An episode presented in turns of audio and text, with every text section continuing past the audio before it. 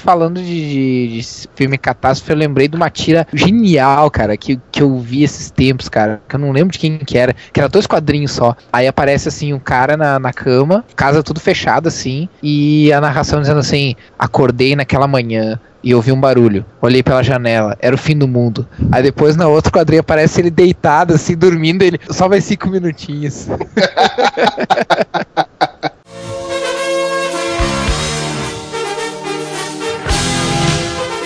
Olá, amigos!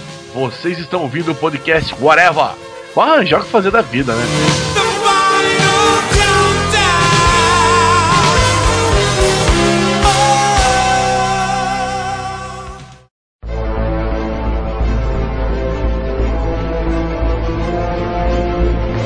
Preparem-se, senhores, que tem uma catástrofe rolando no Areva. Aqui é o Freud. Estamos com o senhor Rafael Rodrigues. É nós, Albatroz. Senhor Romenick. Salve, salve, simpatia. Senhor uh, Luiz Modeste. Uma cantada no melhor espírito olímpico. Ei, garota, você quer jogar badminton comigo? É porque eu quero dar uma raquetada na sua peteca, sua linda. Meu pai do céu. Bom, esse foi o podcast é. Esse, foi Obrigado, uma catástrofe. Esse já foi uma catástrofe. Senhor Marcelo Soares. E é somente a extinção da humanidade. É o único que pensou, né? Uma frase a ver com o tema. é o único que faz a lição de casa, né, cara? Como diria Marcelo Nova, isso é só o fim. Já falamos aqui sobre a catástrofe que tá chegando aí, né? 2012, temos um podcast só sobre isso. E hoje vamos falar sobre os filmes catástrofe. Catástrofe? Né? Ah. Catraca. Hoje vai ser uma catástrofe aqui, como eu disse, porque vamos falar sobre os filmes apocalípticos, catastróficos e desastrosos e cacete a quatro. Quem, por engano, caiu aqui achando que a gente vai falar sobre o 2001 que tá vindo aí. 2001 não, eu tô puta que pariu. Eu não vou conversar com você porque você é burro. Senhor Rafael, explica pra mim, o que é um filme catástrofe? É tipo o filme do Lanterna Verde, uma catástrofe. É tipo isso? É, não, o filme Lanterna Verde é o filme é uma catástrofe, né? Os filmes que a gente vai falar aqui são os chamados filmes catástrofe, né? Que, como o próprio nome já diz, a moral do filme é, é girar em torno de uma catástrofe que não precisa ser necessariamente global, mas ela tem que ser alguma coisa uh, grandiosa, né? A ideia é bem coisa de destruição mesmo, uma coisa apocalíptica. O tema em si, o que que vai ser a catástrofe, não faz diferença nenhuma. Pode ser desde um vulcão explodindo, pode ser o, uma inundação, pode ser o, uma era glacial, pode ser uma invasão alienígena, não importa. O que importa é ter uma desculpa para destruir tudo que é coisa fazer o pessoal se desesperar, sair correndo e sobreviver no final, pelo menos os protagonistas. Nem sempre, né? Nem sempre. É, nem sempre. Não, mas geralmente, geralmente os filmes catástrofes seguem uma cartilha, pelo menos os últimos, né? Seguem uma cartilha de Hollywood, assim, de, de ter uns clichêzinhos, assim. Um desses clichês é que, tipo, o núcleo sempre sobrevive, né? E, ah, tem um do núcleo que sempre morre, né? Pra dar aquela, aquele drama e tal, mas no geral o núcleo sempre sobrevive. E às vezes o que morre, às vezes não era nem pra morrer, que é um dos mais interessantes. É, geralmente, né? E dá pra gente citar também o grande filósofo contemporâneo Arnaldo Jabor, que diz que filme catástrofe é uma forma catártica do povo americano se destruir na frente do cinema. Ah,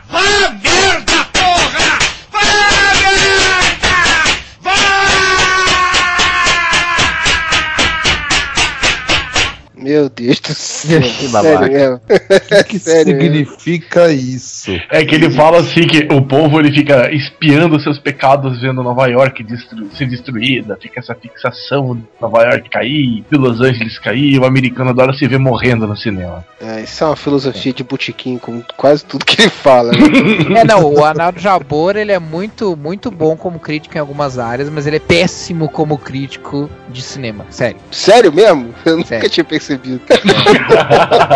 é, ele falou. Que, vocês lembram que ele falou do, do Dark Knight, né, cara? Que o Coringa era o Osama Bin Laden, né, velho? tipo. Eu imagino que ele vai falar do Bane agora, né? É, exatamente. É a cultura falocêntrica americana de Hollywood. Nossa, falocêntrica. Eu já tinha ouvido mamocêntrica, mas falocêntrica. Que foi foda. É, não, mas vamos falar sobre a catástrofe que são as críticas do Arnaldo Jabor. vamos partir pros filmes. Vamos fazer umas rodadas aí, né? Do, do pessoal citando alguns seus filmes favoritos. Senhor Modeste, você pode iniciar os trabalhos aí? Então, eu vou começar com uma catástrofe que não é tão global assim, mas é um filminho em sessão da tarde muito interessante, onde as vacas voam, cara, que é Twister. Meu amor, esse amor dá 40 graus de febre. Queima pra valer, pra valer. O Twister pode uma catástrofe. Não, mas filme bem bacana do, do Robert Ze, do Zemeckis. lá do- não, não é. De quem que é essa porra? Eu não sei. Eu sei que é, É produção. do. Spielberg. é Ah, produção só, mas a direção não é dele. Ah, vamos lá, vamos lá. Produção não tem nada do Spielberg aqui. Tem é Michael Jean Critchon, Kathleen Kennedy. Olá, Jean de Bond, tá certo. Por que, que É, Spielberg como alguma coisa Spielberg? Bom, acho que os efeitos são grandiosos. Saiu um pouco depois do primeiro Jurassic Park. Era outra grande revolução. Não, um dos produtores executivos é o Steven Spielberg. Aham. É, Mas assim, um filme bobinho, leve, tem até uma ponta boba do Jack Black. Os caras que vão caçar tornados, e quando todo mundo corre de tornado, eles vão lá pra jogar sensorizinhos dentro do tornado e pra poder fazer investigações e tal. Aí fica aquelas duas equipes indo atrás da equipe boazinha, e que é a avacalhada, mas são os heróis do filme, e a equipe disciplinada, meio nazista, que são os vilões do filme, que vão atrás de tornado. O filme é idi- idiota, mas os efeitos são muito, muito bons. E eu dei a sorte de ver isso no cinema. Putz, então, putz, o- o- o- Você já imaginou o Twister em 3D hoje em dia? O rabo da vaca batendo na tua cabeça? É, mas ia ser assim, o Twister seria um filme que, se ele fosse refeito hoje em dia com os efeitos de hoje em 3D, eu acho que seria bem impactante. Mas aquele cinema 6D já faz isso direto. ah, é verdade, né? Ele, ele pinga os chuva, quando chove, chove mesmo. E balança. cadeira. É. Mas eu, go eu gosto, gostava do Twister também, cara. Que é um Eu- filme mentiroso pra caralho. Ah, mas, mas é, é, um, é uma das bases do filme Catástrofe, né, cara? É, Tipo, é, é mentiroso, to- total, né, cara? Mas o, o filme Catástrofe ele tem uma coisa bem interessante também, pelo menos esses últimos, assim. Quando eu falo últimos, eu digo assim, dos anos 90 pra cá, né? Porque tem outros bem mais antigos, assim, quando, digamos, não era um, não, não era um filão. Porque nos anos 90 teve, teve uma época em que, guardadas as devidas proporções, filme Catástrofe era o que é o filme de super-herói hoje, né? Tipo, todo mundo queria fazer um filme Catástrofe de algum tipo, né, cara? Então foi, teve uma, uma, uma leva, assim, de um monte de filmes catástrofes e tal. Nessa leva aí, o- um tema bastante comum, embora não era necessariamente regra, é, era sempre uma coisa que meio que divulgava a ciência, né? Nunca ninguém fazia ideia dessa questão de existir caçador de tornado, de ter uma máquina que os caras jogavam dentro do tornado, pra, de como é que funcionava pra registrar um tornado. E pelo menos o filme tem, tem esse, esse Tem mérito Essa de- noção, né, disso E, aí. e tem o mérito de você saber que você só precisa se surpreender com o seu cinto em alguma coisa e que você vai conseguir, inclusive, respirar dentro de um tornado nível 5. né? Pois é. Cara, mas tem duas coisas que eu só que eu quero falar desse filme. Uma que eu tive um déjà vu desse filme quando eu vi o filme do Thor, porque o filme do Thor começa justamente com isso daí, né? Os cientistas lá indo atrás de um tornado, não sei o que lá. E outra que teve uma coisa boa desse filme. Esse filme causou uma catástrofe dentro da banda Van Halen, porque os caras tiveram um monte de desacordos lá, o, o guitarrista Ed Van Halen com o vocalista da época, o Sammy Hagar, e aí o pau comeu, e aí acabou resultando que o cara saiu da banda. Então o Van Halen passou um período aí negro aí. Teve outro filme de desastre, o Gary Cherone entrou pro Van Halen. É, exatamente. Mas acabou que teve um- uma, uma boa coisa depois, né? Por incrível que pareça, o David Lee Roth, que é o primeiro vocalista, voltou recentemente e o disco é legalzinho, cara. Gostei do. A primeira música de trabalho era fraca, mas o disco é legalzinho. Mas o Van Halen merece um podcast só pra ele. No Twitter tem outra coisa que é até boazinha também, que é a Alan Hunt, né? Isso, bem lembrado da Ellen Hunt, que é gostosinha. Tá, tá batendo. É, né, nesse filme ela tá, tá bem, tá batendo um bolão. Ah, do, do seriado, né? Qual era o seriado que ela fazia? Mera About You. E depois fez Melhor Impossível com o Jack Nicholson, que é um filme. Uhum, uhum, que também tá muito bem nesse filme aí. E depois chifrou o Tom Hanks. O, o Tom Hanks chifrou ela com o Wills, né? E ela, E ela com dentista, né? e ela com o dentista. Então, ele vai nos acertar. Que tipo de estrago você calcula? Estrago? Total, senhor. Nós chamamos de destruição global. É o fim da humanidade. Cara, eu vou citar aqui um filme que eu não conheço muitos dos filmes mais antigos, assim. Como o Rafael falou, nos anos 90 saiu uma leva de muitos filmes desse tipo. E esse filme foi um dos filmes que eu vi umas 50 mil vezes, porque apesar de ser tosco, eu acho muito engraçado, assim. E eu gosto muito da música, que é o Armagedon, né? Cara, eu ri muito desse filme. Cara, que aquela música, puta merda, é, é vergonhoso gostar daquela música, mas eu gosto. Não era o Armagedon que tinha, que tinha o cara que chamava, acho que era Michael Bolton, e daí todo mundo sacaneava porque ele tinha o nome do Cantor. era muito engraçado, cara. E, e, e o- o- tá chegando mal perto da hora de eu fazer a mesma coisa que esse você, cara. Eu vou pegar um monte de dinheiro com a agiota esperando o fim do mundo 2012. Vou tocar tudo em puteiro, cara, e o mundo que acaba. Mas, cara, esse filme tem a Liv Tyler, né? Então é de todo ruim, não tem como ser de todo ruim, né? Pô, Michael Clark Duncan, É bom, você, Uma coisa que eu sempre falo de filme catástrofe, velho. Cara, se, se o cara se levar muito a sério, tu não, não vai gostar de filme catástrofe. O- o- a, a graça do filme catástrofe é, é tu abraçar o ridículo situação, o absurdo da situação. É muito absurdo. Sim, é exatamente pra isso que serve um filme catástrofe. Cara, os caras, pra impedir que o, que o cometa caia na Terra, os caras têm que chamar uns caras que são perfuradores de petróleo, mano. Olha só, olha o absurdo, olha o absurdo do roteiro, cara. Eles têm que treinar os, os, tri- os- Como é que é o nome dos caras? Os Perfuradores de perfurador pra fazer eles treinarem em tempo recorde pra virar astronauta pra pousar, né, no, no... Pousar no cometa, num cometa. E, e, tipo perfurar a porra do asteroide pra botar uma bomba. Cara, pensa no absurdo do roteiro. É por isso que é bom, cara. É maravilhoso. Assim, os efeitos até que são muito legais, né, cara? Tipo, as quedas do, das pedaços do, do cometa na Terra, causando desastre, aquilo ali é muito, muito bonito, velho. Assim, tipo, na, na época dos anos 90, Aham, quando é eu vi. mesmo. Quando eu vi nos anos 90, eu tava achava maravilhado porque eu não vi no cinema, né? Eu vi em VHS, em videocassete. Videocassete? Bom, pequeno 14. Sim, grande pai. Mas aquele monte de cabo pra ligar é um pé no saco. Eu achava maravilhoso aquilo ali, né? Não sabia qual era a desgraça que estávamos criando ali, que era o Michael Bay, né? Mas o filme em si era muito interessante. Cara, o Michael Bay tinha vindo de A Rocha, cara. A rocha, a rocha, a rocha que ela gosta. Dedinho na boquinha faz arroz. A rocha, a rocha, a rocha, a rocha que ela gosta. Ele já tinha fudido com uma Ferrari no meio de São Francisco com o Nicolau Gaiola e com o Sean Connery. Com cenas muito engraçadas nesse filme. Tem a cena do Nash, se não me engano, tem um negão que tá saindo pra pegar dinheiro, aí cai o meteoro em cima da cabeça dele. Tem a cena do cara lá em cima, imitando, fazendo referência ao Doutor Fantástico, né? Que é o cara em cima do míssil, né? Cavalgando. Ah, cara, esse filme, esse filme é todo galhofa, né, cara? Ele é muito levado pro lado do humor. Ele mistura a tensão do- da situação que tá acontecendo no planeta com a bizarrice científica total, com o drama lá da menina com o namorado e o pai e não sei o que lá. Quer dizer, Ah, é, sim. é tipo aquele filme que joga nas 11, entendeu? É que são os clichês, né, cara? São os clichês de todo filme catástrofe também. Tu, tipo assim, tu vai ter um núcleo que vai ser uma família problemática, que vai ter que resolver seus problemas. Tem sempre o cara divorciado, sabe? Tem, tem todas essas dramas familiares. O, o filme catástrofe sempre tem que ter um drama familiar pra contrastar com a questão da catástrofe, né? Pra, É, pra ela pra ser você- vista em perspectiva, assim.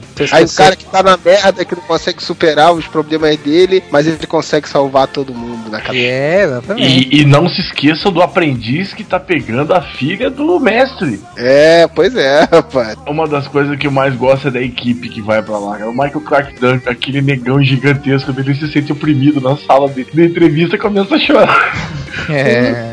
Daí eles falam das condições. Olha, a equipe tá pedindo o seguinte: primeira condição, nunca mais pagar impostos. Mesmo, nada. Nunca mais. Cara, o Michael Clark Duncan, Duncan é um ator muito legal, cara. Assim, todas as coisas que eu vejo com ele, ele manda bem, cara. Papel muitas vezes é um papel de merda, assim, né? Então, claro que não dá pro cara ser uma atuação de Oscar, mas o cara manda bem. E o Steve Buscemi loucão, o cara que vai. Tem que ter um que vai surtar no meio da missão, né? Nada mais cara de louco do Steve Buscemi. O cara imaginar o Ben Affleck como o, o mocinho que vai salvar o mundo, cara, pelo amor de Deus, né? Na- E o nome das naves, cara, nada mais ufanista, né? Freedom e Liberty. É. Ah, isso é outra característica dos filmes catástrofes americanos, né? Fanismo bastante Agora- exacerbado. Quando eu assisti esse filme pela primeira vez, eu ficava esperando o Bruce Lee a qualquer momento tirar uma metralhadora e sair estourando o cometa com uma metralhadora. Cara, o cometa é de vidro e serrilhado, cara. O cometa quer destruir a nave, o cometa sente a nave como um ser alienígena. Ele. Mas ainda assim, eu co- concordando com o Marcelo, bah, as cenas, principalmente a cena inicial, quando cai uma chuva de meteoros inicial, pra meio que dar a tônica do que, tá, do que vai acontecer, é, é, é foda, cara. Ver no cinema é muito legal, né? Foi muito legal ver essa cena. aí. Cara, filme que tem a- basicamente a mesma temática, saiu no mesmo ano, que é o Impacto Profundo. Puta, tesão pra caralho também. Uhum. E- e- Eu gosto, eu gosto um pouquinho mais de Impacto Profundo, profundo do que o Armageddon lá. Ele é um pouco mais dramático também, né? É, sim, sim. Tem o Elijah Wood. Tem o Frodo no filme. Esse aí que tem o Morgan Freeman como presidente, né? Profetizando. Ah, mas presidente preto sempre teve nos Estados Unidos, né, cara, nos filmes. Ah, o tá. que eu acho legal é que você pega o, o Impacto Profundo, tem algumas coisas nele que são baseadas em teorias de conspiração, cara. Da coisa, da, da- daquela coisa de esconder tudo do público, daquela coisa de sempre ter um por trás, aquela coisa de nunca assumir ao público o que tá acontecendo. Mas isso também é comum, né? No- nos filmes catástrofe, porque tu vai ver os outros filmes também são um pouco assim, né, cara? Eles tentam esconder a todo custo de não dar mais, depois aí, bah, foda-se, agora não dá mais. aí É, salve-se quem puder, né? Solução do problema envolve que isso tem que vir a público. E aí os caras do governo, não, não, não, não podemos, vamos ter que arrumar outra solução. Sempre tem essa porra também, não tem? É porque não tem solução. O meteoro vai cair. Não, eu tô falando desse clichê É, no- que tem nos filmes, nos filmes catástrofe também. Ah, e tem o Robert Duval indo na missão, né, cara? Eles mandam os mísseis, não é? Da Terra direto pro meteoro pra tentar desviar a rota e, e não funciona. É, não, é que funciona porque, pelo seguinte, em vez de explodir todo o planeta como ia acontecer, cai só um outro fragmento que faz aquele grande tsunami e no final tá todo mundo reconstruindo o mundo de volta. Sim, sim. Que era pra ser um outro bem maior. E, e o Robert Duval da nave lá fodão, cara. Gatinha aquela Lili. Tia Leone, não é? Essa outra aqui, ó. Não, Eu não lembro. Não é aquela lésbica que fez o papel? É, essa mesmo. É a Tia Leone, que é a, Não, a mulher do. Cara, mulher só se for da mulher dela. Cadê o nome do, do, do- da mulher aqui? Lily Sobieski. É ela, ela. Essa Lily Sobieski fez um filme legal da Joana Dark, que eu já vi com ela. Uhum. Não, ela é uma puta atriz e go gostava do Olha só, cara. Ela é o quê, hein? Uma É, puta então, atriz. é- é- ela é bem completa, né? Nossa, bota completa nisso. Ela fez aquele A Casa de Vidro também, não é? Ela, ela tinha a namoradinha do cara lá. Cara, como meu Google me conhece do lado do troço da Lili Zubieski, já tem do lado da Lili Zubieski pelada. É, meu amigo. O Google é teu melhor amigo. Ei, sabe tudo, velho. Neste cinco contra um, fui campeando meu desejo, fudendo. Só o que não vejo no meio daquelas horras, fiz respingar tanta porra que enlambuzou o azulejo. Por eu gostar bastante dessa questão de astronomia e gostava bastante de disco voador, um dos filmes que eu mais gosto até hoje, por mais absurdo que seja, porque ele, ele é muito absurdo, é o Independence Day, cara. Porque eu assisti ele no cinema em 96, eu tinha acho que, sei lá, uns 14, 14, 15 anos. Foi bem no auge, assim, no momento que, que eu era fanático por ufologia, assim. Pô, acho que todo mundo conhece o filme, né, cara? Mas pra quem não conhece, é, o filme é sobre uma invasão alienígena. né? Na época eu lembro que o, o jeito que eles mostraram a invasão, pra mim, claro, lembrando que eu era um adolescente de 14, 15 anos, foi muito crível, assim, realmente foi bem impactante. Bem no começo, assim, aparece a só a sombra da nave passando pela lua e tremendo a lua. Tem certas ceninhas, assim, que até hoje eu acho muito legal, cara. Por mais que o filme seja totalmente tosco, assim, tem umas coisas muito idiota no filme, tipo o final, né, deles usarem um vírus de computador pra ver os, os ZT. Mas eu gosto muito, cara. Como é que você tem coragem de falar de absurdo no fim do filme quando o próprio presidente dos Estados Unidos pega um avião e vai lutar contra os Essa é sensacional, né, cara?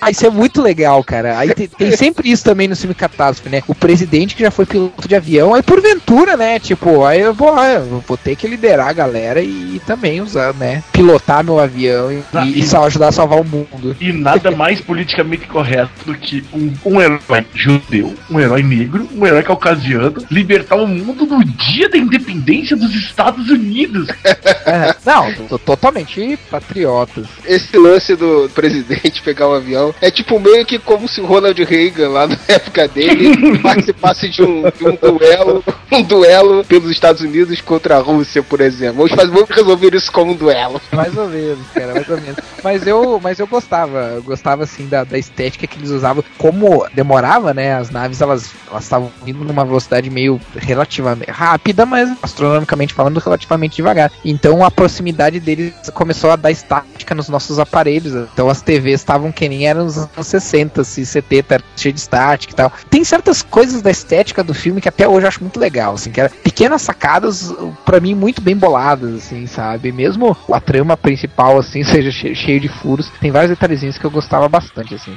Eu gostei do filme, mas foi um filme que, dito e feito, cara. Eu saí do cinema falando assim, cara, eu nunca mais vou ver esse filme. Não tem a menor condição de rever o filme. É um filme que eu vi uma vez e tá bom, cara. Gostei, foi um, uma distração legal, mas não consigo ver de novo. Até hoje, realmente, eu não vi. Pode ser até que um dia eu já esqueci tanto do filme que eu veja, mas eu, eu lembro nitidamente de sair do cinema satisfeito, mas com essa ideia fixa. Cara, tá, tá legal, tá bom assim, não preciso Sim. rever.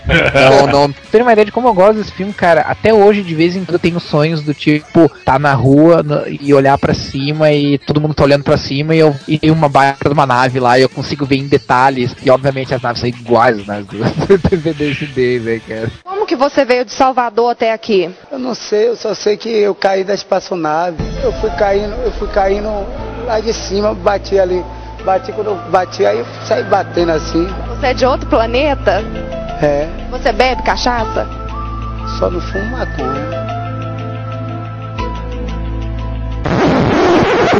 Vocês vão rir da minha cara se eu contar uma coisa meio constrangedora que um amigo meu me contou? Sempre, sempre vai rir da sua cara. Então, ótimo. Quando aconteceu o 11 de setembro, eu liguei pros meus amigos, eu tava trabalhando na, na hora que tava acontecendo. Pessoal, liga a TV, tá acontecendo isso, tá, tá, tá. Esse amigo meu ligou a TV, a primeira coisa que ele falou, cara, é invasão alienígena. Porque seria legal pra caralho. A primeira coisa que eu pensei é, velho, isso tem- que seja uma invasão alienígena, que seja uma invasão alienígena. Tinha que ser, velho.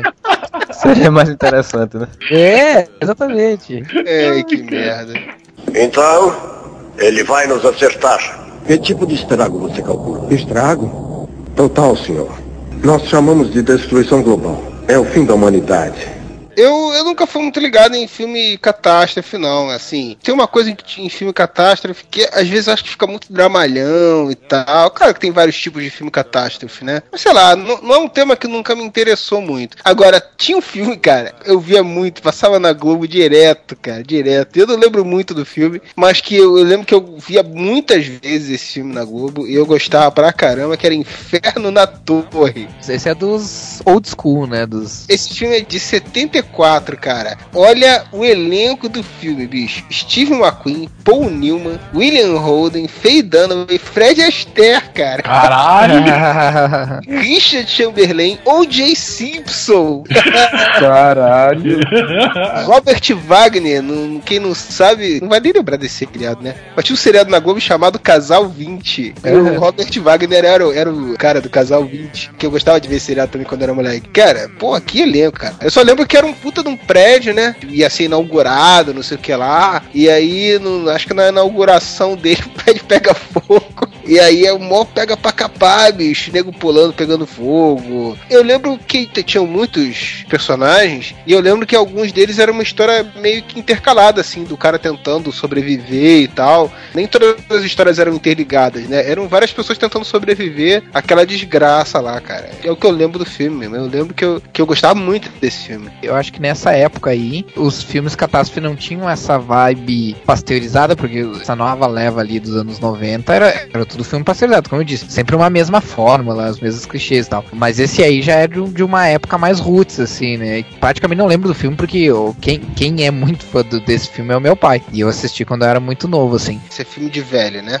É, não fui eu que disse isso, tá? Só pra comentar. Mas realmente a história é mais sólida, mais dramática, mais interessante. Ele é mais parecido com as devidas proporções com o Impacto Profundo do que com as, esses outros filmes catástrofes. porque O Impacto Profundo também é bem mais voltado pro, pro uma trama mais sólida, mais, mais voltada pros personagens, pra, pra, pro drama mesmo, né? E eu tô vendo aqui na- nas prêmios e indicações dele aqui, venceu alguns Oscars, né, de edição, fotografia, e canção original, foi indicado pra melhor filme. Fred Astaire foi indicado para melhor ator coadjuvante, cara. Ele ganhou o Globo de Ouro em 75 como melhor ator coadjuvante por esse filme, cara. Porra, legal, cara.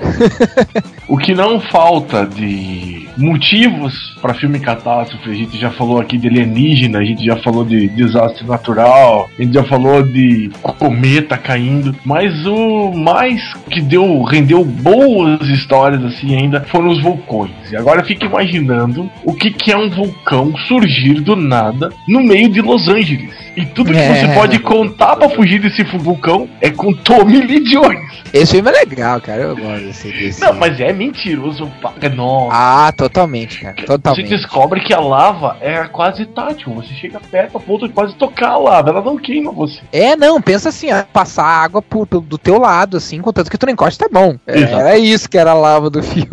Gás? Capaz o que, o que, o, que o vulcão vai liberar gás no meio da cidade. Nada, cara. A cinza do vulcão, ela fica como uma neve na cidade. É tão bonitinha, floquinhos de cinza caindo assim. Só falta tocar Jingle Bells, né? Jingle Cara, a- não era pra sobrar um rato na porra da cidade. Os caras conseguem fazer a lava virar esquina, cara. A tomar no cu. Me xinga de idiota, mas não me faça uma coisa dessa, bicho. Esse filme é de, de que? De 97? 99. Fiquei admirado com Independence Day. Agora, quando eu assisti Vulcano, eu já foi aquela, pô, isso até pra mim é meio forçado. E pior que teve Inferno de Dante em 97, né? E era até um pouquinho mais bem feito. eu gost... Isso eu gostava, cara. Quer dizer, eu gosto do, do Vulcano também, né? Mas eu, eu lembro que eu gostei bastante desse Inferno de Dante aí. Infer- Inferno de Dante, pelo menos eles lembraram que uma roda, um pneu de um carro, ele vai derreter se chegar perto de uma. É, sim. Mas esse aí demorava a engrenar, né? Como tu lembra? De, se eu não me engano, o Inferno de Dante levava um tempo, né? Pra, Ah, mas é pra mais virar mesmo. né? Veja, o Inferno de Dante, por exemplo, tem as pessoas que estão morrendo no parque, porque os- o, o lance daquelas águas termais lá, eles começam a ficar muito mais quente e as pessoas cozinham dentro daquela. Sim, sim, era mais realista, né? Era bem mais realista. Era com o Pierce Brosnan, né? E a Sarah Connor. E a Sarah Connor, é verdade. Prefeita da cidade, né? Cara, eu assisti esse filme e não conseguia desassociar a imagem do Pierce Brosnan do 007, cara, que eu tinha assistido na, na mesma época que ele era o James Bond, né? Ou, ou foi um pouquinho antes, não lembro. É, ele foi James Bond de 95 a 2004. E esse filme me enganou fudidamente, porque eu fui no cinema, olhei o cartaz Inferno de Dante. Pensei do Dante Alighieri. É a referência que o pessoal faz, né? É, com certeza. Primeira coisa que eu pensei também, mas nem tinha lido, nem sabia. Muita coisa do Inferno de Dante a não ser o clássico, né? Que é o, o título e, e aquele, aquela frase que tinha na porta do inferno. Era o que eu conhecia naquela época, mas foi o que eu pensei que era. Achei que era uma viagem ao inferno, assim. Ouvintes, vocês que. Se alguém de vocês também foi enganado dessa forma, como eu fui, pensando que ia assistir um filme sobre o Inferno de Dante, não era, comente aqui no, no, no post, por favor. No! God, please, no! No! Vou falar de um, pra mim é uma, uma boa cereja do, do bolo, que eu assisti há pouco tempo, na verdade assisti a semana passada, que é o 2012, né? Foi em 2011 ou foi em 2010 que ele saiu, não lembro. 2010. E eu não tinha assistido até a semana passada porque eu estava assim, receoso de assistir o filme. Dou nota 10 pra ele porque ele é uma ótima comédia, cara.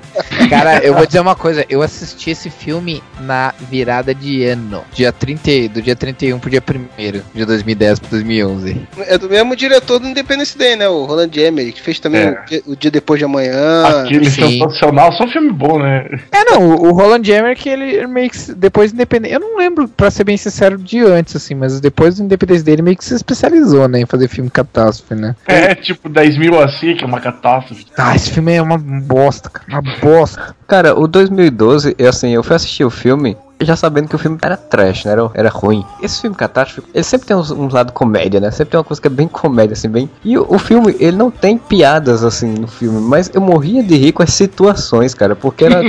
É, é humor involuntário, né, cara. É, é muito absurdo a história, cara. Da- Das coisas rachando, os caras correndo, tendo uma explosão de uma lava de um vulcão e o carro na frente, assim, quase tocando, e o cara caindo. E tem hora que o, o cara que faz o filme, como é o nome do, do protagonista, agora esqueci. O John Cusack, é o primeiro filme ruim da vida de John Cusack. Coisa que costuma fazer bons filmes, ele começou a dar umas cagadinhas aí. Cara, tem uma cena que é muito ridícula, porque ele, ele tá tentando entrar no avião pra sair de uma- da invasão lá que tá tendo das lavas de um vulcão. Aí ele cai e todo mundo fica, ah meu Deus, ele morreu, ele morreu. Aí ele bota a mãozinha assim, pá! Sim, cara, essa Ah. cena é bizarra. Tá, mas saiba o senhor, senhor Marcelo, que por mais absurdo que pareça, um dos grandes sinais do que pode, da catástrofe que pode acontecer, é exatamente a explosão do Big Horn, que é no Parque Yellowstone. É um vulcão em quase em atividade já. O O bicho vai pegar lá. Aquele papo daquele do, do ursinho lá, como é o nome do urso que mora no Parque Yellowstone com um ursinho pequeno? Zé Colmeia. Zé Colmeia. Zé Colmeia vai ser o Mas, não, primeiro. então, Mas é- o- mas isso é verdade. O, o Big Horn é um vulcão que tá pra extinta. Sabe de uma coisa? De que coisa, Zé Comédia? Eu estou enjoado deste parque. Eu gosto daqui. É um bonito lugar para se visitar, mas não para morar. Nunca acontece nada de interessante aqui. O Woody Harrison faz uma participação no filme, né? Brilha Ele aí. é o, o que ele é o cara lá, teoria de conspiração, muito bom. É um Radiação É, e o- do fim do mundo. E eles chupetaram a ideia do presidente negro botando o Danny Glover dessa vez no lugar do Morgan É, né? pois é, cara. Eu assisti no filme, eu vi o Danny Glover ele abdica de ir na, na, na nave, lá, sei o que for, pra poder se salvar, pra ficar com o povo. Eu digo, porra, o do Independence Day é muito mais foda, velho. O cara. Na hora eu pensei isso. Né? Porra, Não, é claro, porque o presidente com certeza ia fazer isso, né? Com certeza. ia se sacrificar. E assim, assim, eu fiquei puto assistindo o filme quando tava falando logo, logo no início, que às vezes o personagem mais interessante morre. Nesse filme ele não é o mais interessante, mas é um personagem que eu, eu não vi necessidade dele morrer, que é o, o novo marido da, da ex-mulher do cara, né, do protagonista, que é o, o nome do personagem é Gordon. Que ele morre triturado lá pela porta. Eles estão tentando entrar lá na, na nave lá, na arca. Ah, é verdade, cara. Tipo- não, não lembrar. Trituraram o cara só pra o, o outro, o John Cusack ficar com a mulher no tempo. Sacanagem, né, velho? personagem bom, ele pilotou o avião teco-teco e o, o avião jumbo lá. Ah, Um Antonov, não é qualquer avião. Salvou todo mundo e é triturado só porque, ah, você tá sobrando no final do filme, vamos matar Tá você. comendo, tá comendo a mulher do protagonista, porra. Vai morrer, desgraçado. Em efeito especial, o filme é. Realmente, os efeitos especiais são bem legais, bem interessantes, mas é só isso, né? Me deu vontade de assistir aquele o Noé, que vai ser feito pelo Aronofsky, que é contando a história da arca de Noé. E porque- tomara que seja um retorno, né, ao filme Catástrofe, porque o 2012 afundou o filme Catástrofe, depois ninguém mais fez, né? Porque o cara termina o filme com a mesma coisa, né? É a Pangeia formada e três arcas nadando rumo a um novo continente, a um novo futuro. Ninguém pensou mais no resto do mundo que morreu. Ninguém tá- é, Daí só sobrou a África, lembra? A África é o novo berço da humanidade. nem foi É. inundada. Não, mas uma onda que vai pegar o Monte Everest. Onde, hein, cara? Puta que pariu. E o plot, né, cara? Tipo, neutrinos do Sol estão alterando o núcleo terrestre, ele está esquentando e por conta disso está causando terremotos, maremotos e afins. Ah, cara, esse filme, se eu não me engano, teve uma. Há um tempo atrás teve uma enquete aí com cientistas e eles colocaram esse filme como o maior absurdo científico é de todos verdade. os filmes. Não, e, di- e digo outra, cara, explicação, explicação complexa totalmente desnecessária, que eles poderiam fazer as mesmas catástrofes de uma forma muito mais simples. Botar a Terra, por, por algum motivo qualquer, a Terra saindo do eixo, do seu eixo de, É, de mas aí, translação. mas aí não cria uma bizarrice dessa, Rafael. Aí Todo mundo, na hora do filme, fica imaginando, né? Querendo ter um conhecimento assim: caramba, o que, que é porra é essa de neutrinos? Será que isso é possível? Não sei o que lá. Já fica achando que em 2012 isso vai acontecer mesmo. Aí pronto, né? Já viu, né? Slipping and sliding around in your head. Bebop and lula, baby, you're dead. So come on, make a bright new day. I need a prayer here, need a blessing. E aí, galera, aqui é o Johnny. É, hop, hop, Johnny Bravo, no podcast do Whatever. Que sinistro.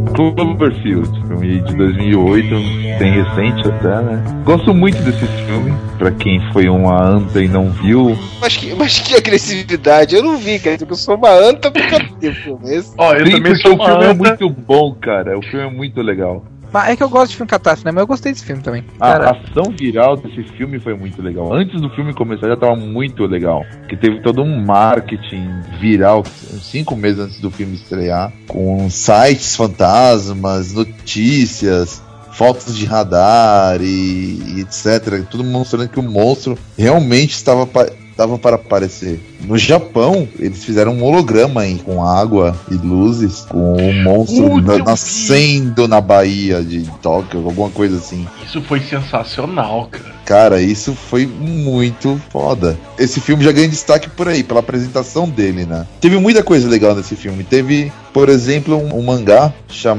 chamado. Esqueci. Bom esse.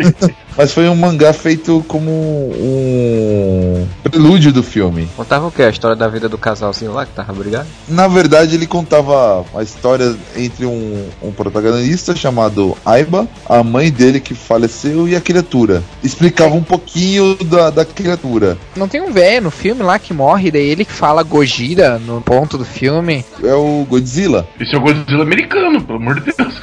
96, se eu não me engano, não é? Que é um pescador que os caras pegam e resgatam, daí o cara saindo esquerdo na frente dele, ele. Gojira! É, não, tá, eu confundi. Cloverfield ele nasceu pra ser o Godzilla americano, né? Sim. J.J. Abrams estava no, no Japão, ele falou assim, puta, queria um algo que fosse um Godzilla americano. E foi essa a ideia de Cloverfield. É, o Cloverfield ele foi bem alardeado na época como revolucionário porque ele começou a utilizar aquela linguagem documental que a Bruxa de Blair fez famosa, né? Todo mundo começou a usar. Eu acho a história interessante porque ele utiliza as imagens de pessoas, né? Do, é um casal lá que tava brigado, separado, não sei o que. O cara ia embora pro Japão e aí no meio disso a- o monstro aparece, ataca a cidade e aí vai só essas imagens, filmando, mostrando só as imagens dessa câmera, né? É o filme considerado o filme, o filme com o maior número de pessoas vomitando no cinema. Ai, que nojo. Porque como é a imagem de câmera que gira muito, mexe muito, e as imagens do monstro sempre de baixo pra cima e giram muito, tem pessoas que passaram muito mal nos Estados Unidos, principalmente.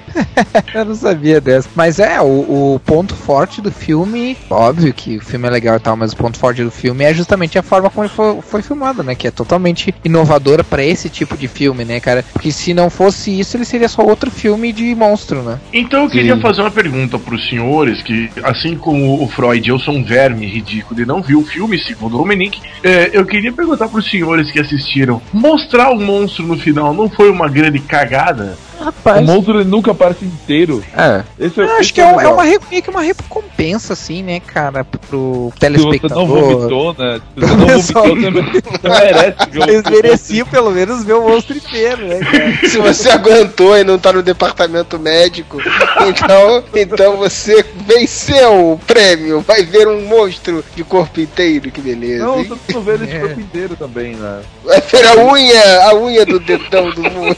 É, a maior parte do filme vê uma das pernas dele, algumas patas, cabeça do monstro você vê no final, porque ele ataca o helicóptero, né? Mas a cauda do monstro em si você nunca vê. Ele tem uma mega cauda. Tem uma coisa que eu acho interessante desse filme é porque, assim, a gente não sabe a história do monstro. A gente sabe que ele acordou no meio de algum lugar e começou a atacar Nova York e tal. Tem que ler a revistinha, o mangá lá. pra- É, mas aí eu esses, esses cross-media Um eu, eu acho uma escrotagem, porque você tem que deixar de ver o filme pra poder ler a revistinha pra saber, aí depois você vai jogar o videogame, aí você vai comprar o celular. É uma coisa que eu achei muito interessante nesse filme, porque junto com o monstro vem os seres que viviam se alimentando das coisas relativas ao monstro, né? Que são os bichinhos que eles enfrentam no, es- Parasitas dele. é, que eles enfrentam no esgoto, os, os parasitas que vem- vieram junto com o monstro, junto. Então, e eles começam a atacar a cidade, matar as pessoas também. É um outro um subplot interessante para a história. Não, e eles falaram que iam ter, né, num, num possível 2, ia ter um subplot de que mostrava que esse monstro era, na verdade, um filhote, né? Tinha- Sim, ele ainda tá crescendo. Isso é verídico. O monstro ainda era um filhote. Ainda tava em processo de desenvolvimento e tal. Ao contrário do Marcelo, eu gosto desse negócio de cross-media porque você, se o filme é bom mesmo, você vai querer começar a procurar coisas sobre ele. Foi onde eu descobri a revista que tem o prequel, aí você vai para outro canto, descobre o site que era da empresa japonesa de pesca que viu o monstro pela Ah. primeira vez, sabe? Então você- é divertido começar a buscar essas informações. Eu me traumatizei com Lost, então. É, eu acho, eu acho que assim, eu, eu acho que o, cro- o cross, o transmídia, né, é legal, é porque cross mídia é cross dresser e tal.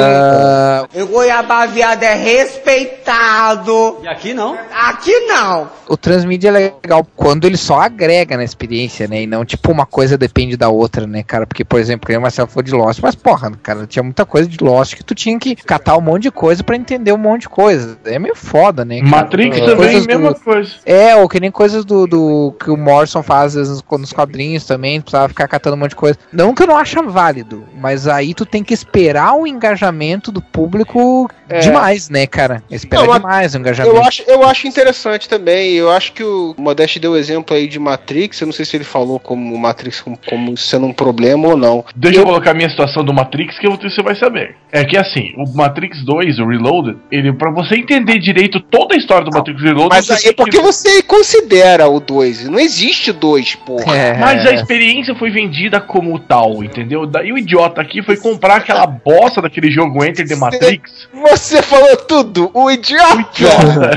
o Animatrix é muito legal. É, muito Aí, bom. A discussão está encerrada. É, Você- idiota, tá certo. Eu comprei o Enter the Matrix, que jogo horroroso. Cara, Matrix é o primeiro. A história em quadrinho era muito legal. Tinha vários contos muito legais. Então tinha esse negócio do transmídia aí, bem aproveitado. O site do Matrix era muito legal. Falava sobre as filosofias que envolvida no filme. Matrix é catástrofe? É uma catástrofe, né? Os caras acabaram com o planeta todo, né? Porra, só, só acabaram com o planeta e a humanidade tá sendo cultivada. É, na, na verdade ele é um filme pós-apocalíptico, né? Diferente. Porque filme catástrofe se passa sempre supostamente no presente, né? No tempo presente. Isso é outra característica. Pois é, mas Matrix merece um podcast só pra ele, se for falar só sobre o primeiro, porque os outros eu me recuso. Vamos adiante. Então, ele vai nos acertar. Que tipo de estrago você calcula? Estrago? Total, senhor.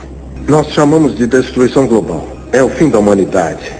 Eu, eu tinha pensado em, du- em dois, assim, mas eu vou, vou falar um que vence pela criatividade. A ideia é, muito, muito louca, assim. Lá vem o golpe. Que é o filme chamado Núcleo Missão Acendo da Terra. Cara, esse filme é de uma criatividade absurda, óbvio, mas é de uma, é de uma criatividade tamanho, assim. O filme, nem- ele nem foi muito alardeado, assim, mas ele tem atores de peso, assim. Ele tem o Duas Caras lá, o... Aaron Eckhart. E a Hilary Swank, cara. Tem, tem filme que já tinha ganhado o Oscar, se eu não me engano. Depois do Oscar. É, foi depois do Oscar, né? Em geral, a história do filme é assim: o núcleo da Terra, não sei se você sabe, mas ele tá sempre girando. E é ele que. E é esse núcleo girando que mantém a- o campo eletromagnético do planeta. Por algum motivo totalmente ignorado, que não se fala no filme, ou até se eles falam, ignorei, não lembro. O núcleo da Terra para de girar, o campo eletromagnético tá se desfazendo. E aí, por estar se desfazendo, em no máximo um ano, a partir daquele momento que eles descobriram que o, que o núcleo tinha parado de girar, a Terra ia fritar. Então, durante esse tempo, os cientistas tiveram que dar um jeito, né? O governo americano e tal, tiveram que dar um jeito de resolver isso aí. Qual foi a ideia? Desenvolver uma máquina que é uma baita, uma broca gigante,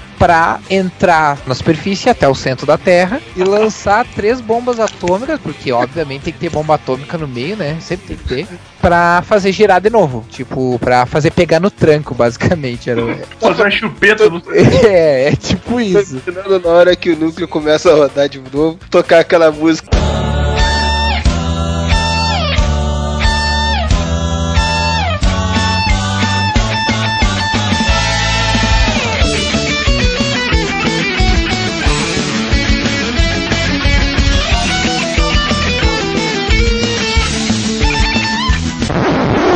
Eu gosto desse filme, uma pela criatividade, né? Porque totalmente bizarro, né? Não, não, não chega ao nível de bizarrice da, da- do 2012, mas chega perto, assim. Ma- Mas a forma como é explicada é bem, é, é bem criativa, assim. Tem umas coisas muito legais. Por exemplo, tem uma cena, essa máquina, né? Essa, essa nave broca, vamos dizer assim, ela foi construída pra ficar dentro de, de um negócio sólido, né? Pra perfurar coisas sólidas, metal e tal, construindo um caminho até, até o núcleo, que o, o núcleo é, é líquido, né? Como se fosse, tipo assim, como se fosse um mel, né? Em termos de consistência. Tem uma cena muito legal que eles chegam numa parte que existe espaço vazio, assim. Parece idiota falar sem, sem ter o contexto do filme, mas o contexto do filme fica bem interessante, porque, tipo, o cara fala assim, porra, velho, eu criei uma máquina pra dar no sólido, não criei uma máquina pra aprender a voar, assim. Tem uma parte que eles encontram que eles estão num enorme espaço vazio, assim. Eles simplesmente caem e não tem como sair mais de lá, assim. Aí tem, um- tem umas ceninhas, é, tem umas ceninhas, assim, que são, são curiosas, assim, que tu não espera, assim. Então vale vale por essas, esses pequenos momentos, assim. Mas é, é o típico filme catástrofe, né? Tem todos os clichês e tudo. Tem um nerd muito legal também que é hacker, assim. A, a função dele é controlar a internet. Ah. controlar o fluxo de informações da internet para que não vaze, né? O que tá acontecendo. E esse foi, acho que, o único filme que eu vejo que grande parte da trama do filme é isso. É o guri ter sido contratado pra isso, sabe? Não é uma coisa tipo assim, ah, chega um momento que to- todo mundo sabe, e aí, ah, beleza, chegou a catástrofe, todo mundo vai, vai sair correndo. É absurdo, mas é, esse absurdo é bem legal. viu? Esse moleque que ele destrava o celular do cara pra Sim. ligações infinitas com papel Com de a- bala, um negócio Aham, assim. e assobiando um papel de bala do, do- do celular. Isso é muito tosco, tosco mas é muito engraçado. Essa cena nunca me saiu da minha cabeça, cara. Esse guri aí, ele mostra que ele é fodão, que ele é o melhor hacker do mundo, porque daí o governo contrata o melhor hacker do mundo, né? Ele mostra que ele é o melhor hacker do mundo pegando o celular do cara, fazendo uns dois, três negócios com os papel de, de alumínio, de bala, não sei, dá umas assobiadas no telefone, e aí ele consegue dar ligações de graça a vida inteira pro, pro cara do dono do celular. Me dá o meu chip, Pedro! Me dá o meu chip! Me dá! Seu filho da puta! Dá meu chip! Vou falar de um filme que eu não vi, mas que eu acho que a gente, é importante a gente citar, que é Aeroporto. Não sei se isso está correto, afinal de contas eu tô olhando na Wikipedia, mas dizem que é considerado o primeiro exemplar do cinema catástrofe. Airport, estrelado pelo Burt Lancaster, Jim Martin. Mas, na verdade, assim, eu não me interesso muito por ele, tanto que eu nunca vi. Ele teve várias continuações, então talvez pode até ser considerado que é o primeiro, uma das primeiras franquias, né? E, ó, em 1975, eles fizeram o Aeroporto 75. Em 1977, eles fizeram Aeroporto 77. em 1979, eles fizeram, agora sim, hein? Agora eles inovaram. Aeroporto 80. Uau! Olha que coisa incrível. Mas na verdade eu não tô interessado nesse filme. Eu tô interessado no filme que ele me fez lembrar, que apertem os cintos, o piloto sumiu. Que é muito mais, com certeza é muito mais interessante do que o filme do aeroporto, cara. É muito mais Claro. catastrófico também. Então é catástrofe dentro do, do avião, né? Todo mundo pra que o cara conta a história, a pessoa se mata. Ah, eu podia lhe contar muito mais, mas não quero aborrecê-lo. Sabe, eu não posso censurar Elaine, já que ela queria uma carreira. Vamos por agora para as menções honrosas de cada um, citar rapidamente alguns filmes, vamos né, não se estender muito, estamos partindo para os finalmente do podcast. Então, senhor Modeste, cite alguns aí que não podem deixar de ser lembrados. Um que eu acho que é um filme, vamos dizer, quase catástrofe, que é um filme muito bom, que foi uma surpresa pra mim, por ser um filme de cunho evangélico, que a gente até citou numa outra vez, é o chamado Deixados para Trás. Ah, falou muito bem desse filme, hein? E eu vi um, dois e três e é muito legal mesmo, assim. Apesar de às vezes dar uma derrapada, o filme é bom. É, eu fiquei até com vontade de ler a, a coleção, mas quando eu vi que já tava no, no- lá pro número 10, eu desisti. É, realmente é uma coisa meio É proibitiva foda, pra ler. né, cara? Eu, eu desanimei com, com Game of Thrones, cara. Eu olhei, tem tipo cinco livros e cada livro tem, sei lá, tipo umas 200 mil páginas, velho. Ah, não. Sim. cara, e, tem e- e esse ano vai ser nos Estados Unidos o, no- o sétimo, né? Ah, e você, louco. você já sabe que vai ser um tijolo por vez. Mas o Deixado É. pra Trás é um filme legal e catástrofe da, da forma bíblica, assim, como se fosse a chegada do anticristo. Uhum. Se a gente for levar dessa forma, também dava pra colocar a profecia. Mas ele não tem muita coisa retumbante, é um filme muito mais de suspense do que outra coisa. assim. O Deixado pra Trás é visual, é aquela coisa da tomada do anticristo mesmo. É o capeta que tá O vindo aí? tinhoso. Então tem que fim dos dias do Schwarzenegger também nessa brincadeira. Fim dos Não, dias mas do eu, mas eu acho que dá pra, dá pra colocar como filme catástrofe. Mas é, vamos combinar que, tipo assim. Eu não sei como é que é bem o enredo deixados pra trás, mas eu sempre senti falta de um filme baseado no apocalipse da Bíblia, cara. Que, que é filme catástrofe mais foda que seria, cara, do que um baseado no apocalipse da Bíblia, Sim, cara. e, e o Deixado pra Trás ele começa exatamente assim: você tem o arrebatamento, vai começar o apocalipse. Então ele vai, vai levando todas essas partes, assim, é bem bacana, é muito legal, assim. Ah, e legal. tem uma outra que eu queria fazer só uma citaçãozinha: filme catástrofe desse ano, né? Corinthians campeão da Libertadores, isso quase é um filme catástrofe. Mas não, isso pode ser um péssimo presságio. Do, de- é, eu não tava preocupado com 2012 até isso aí acontecer. Vamos ver, né? Vamos ver o que, vai, que vem por aí. Então, ele vai nos acertar. Que tipo de estrago você calcula? Estrago? Total, senhor. Nós chamamos de destruição global. É o fim da humanidade. Queria fazer duas citações aqui. Uma primeira sobre um filme catástrofe brasileiro, famosíssimo filme catástrofe brasileiro, nem tanto eu acho, que é Abrigo Nuclear. Nunca ouvi falar, bicho. É, eu já ouvi falar, mas nunca vi. É um filme feito em 1979, produzido por um, por um cineasta chamado Roberto Pires, e, e vê a história do negócio. No futuro, devido à poluição radioativa do meio ambiente, a humanidade tenta sobreviver nos corredores subterrâneos de um abrigo nuclear. E aí é um filme de ficção que trabalha essa, essa dramática, né? O mesmo cara, esse mesmo diretor Roberto Pires, ele já tinha feito um, um documentário que tem também drama sobre o caso do Césio 17, 175, 173, 178, não lembro agora. Um 137. É foda esse filme. 137. É foda. fez esse filme também de 1937, que tem também algumas cenas de dramatização, né? Que não é um filme ficcional tão completo, mas é meio catástrofe também. E, porra, coincidência triste do destino, ele morreu tempo depois de terminar o filme de câncer.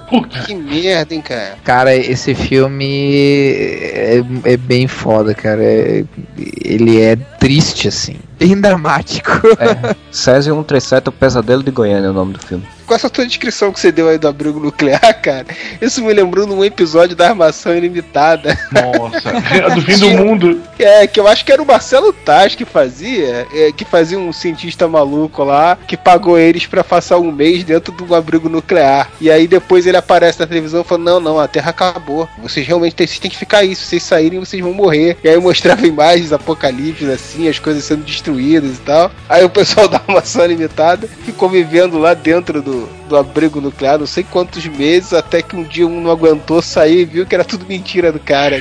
acabado. E eles fantasiando como é que ia estar o mundo dele sair igual para dos macacos, montado no cavalo, daí só toda liberdade caída, assim. O cientista tinha um terceiro olho que só aparecia pro bacana, né? Pro garotinho, né?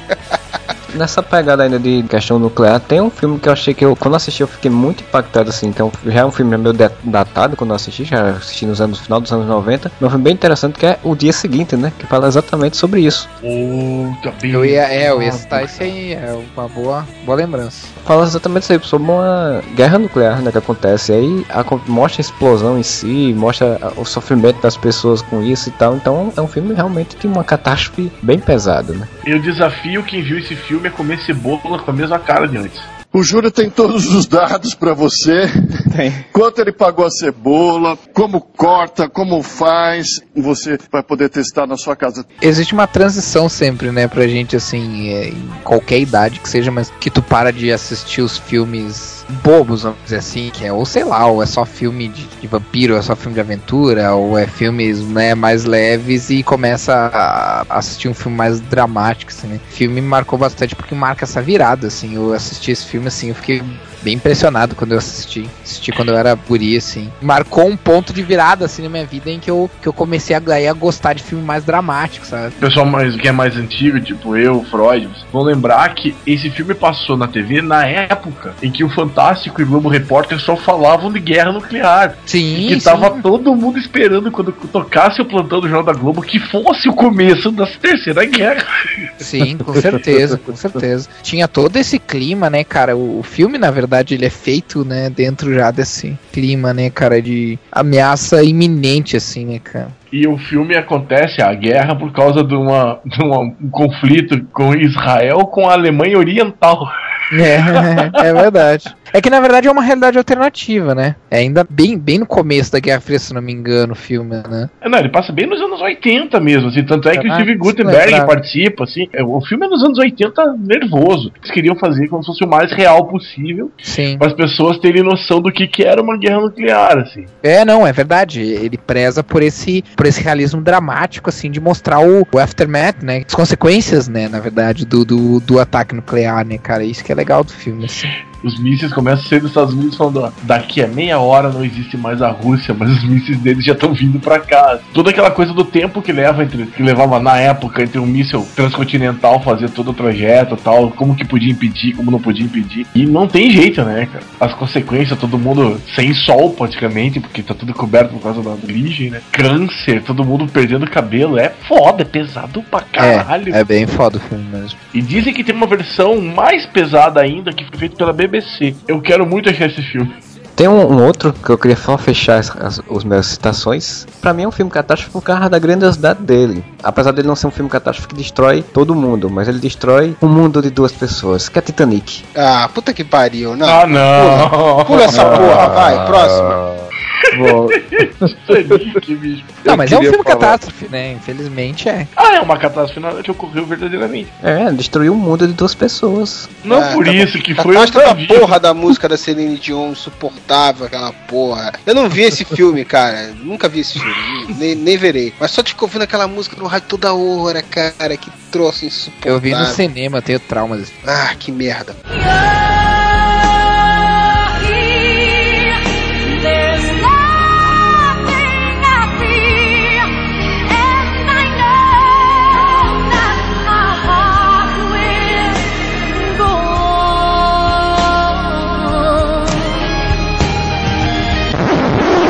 Queria citar aqui rapidinho Guerra dos Mundos. Que eu acho Ah, é mesmo, e Duas versões são bem catastróficas, são bem legais.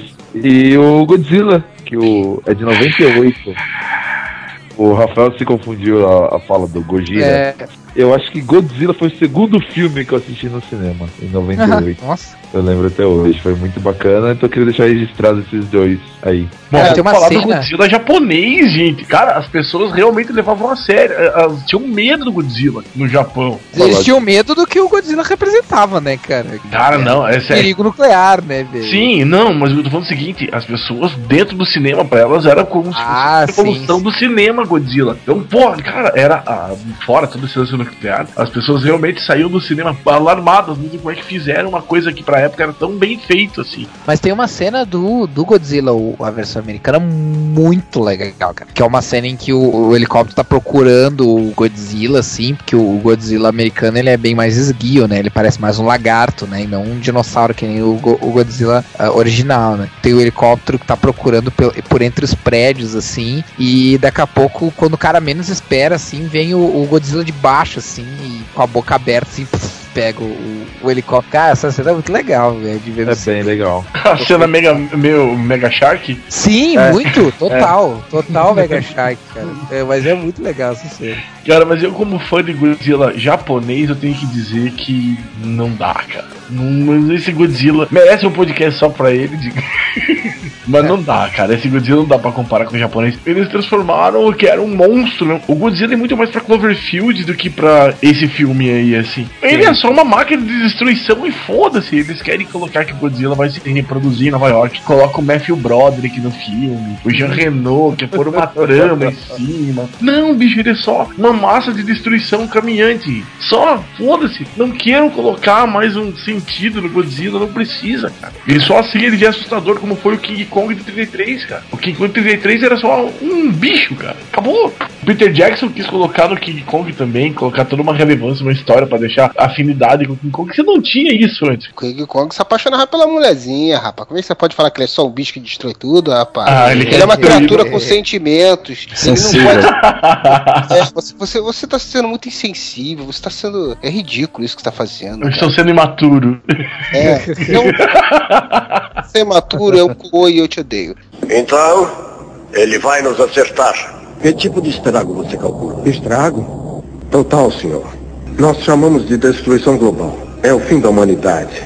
Vou começar com o Dia Depois da Manhã, que era o, o filme que perdeu pro, pro núcleo da minha estação. Que pelo menos a, a, a ideia da história é legal, a intenção é boa. Eu gosto, gosto de algumas cenas do filme. E- ele fica no limite, né, entre ser absurdo demais como 2012 e ser um filme realmente bom, né? Ele, ele caminha ali naquele, naquele limite ali. Óbvio que ele pende mais pro, pro absurdo, né? Eu, eu gosto, recomendo. Marte Ataca, já que o Freud falou de um, de um filme de comédia, é legal lembrar de Marte Ataca, porque o Marte Ataca é simplesmente sensacional, assim. Cara, Mate Ataca eu não consegui ver inteiro até hoje. Eu só vejo Cara, eu os trechos assim e falo, caralho, olha lá que porra maluca. Eu gosto demais desse filme, cara. Esse filme é bizarríssimo. Muito bacana. Assim, e muito bom, cara. Recomendo pra quem, obviamente, não quiser, porque não leva o filme a sério. O filme é totalmente idiota, absurdo, bobo. Tem o Tom Jones no filme, o Tom Jones acaba se tornando um dos personagens do filme, como ele mesmo, assim.